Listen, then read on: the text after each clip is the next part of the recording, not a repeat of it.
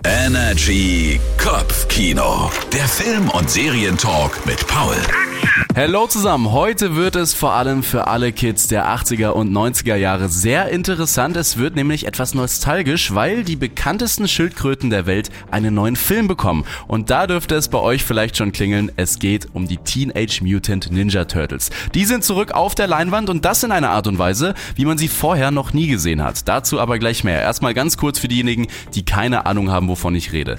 Die Ninja Turtles sind vier Schildkröten, die nach einem Mutationsexperiment in der Kanalisation von New York zu Mensch-Tier-Mutanten geworden sind und von ihrem Ziehvater, einer ebenfalls mutierten Ratte, die Kampfkunst Ninjutsu lernen und damit für die Gerechtigkeit in New York kämpfen.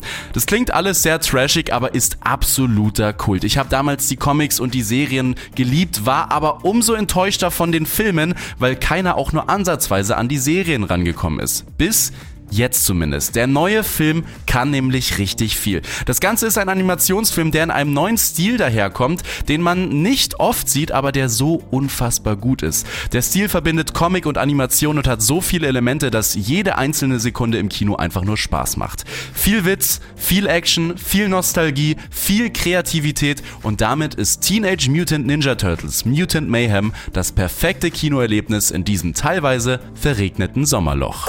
Immer wissen, was läuft. Energy Kopfkino. Der Film- und Serientalk mit Paul.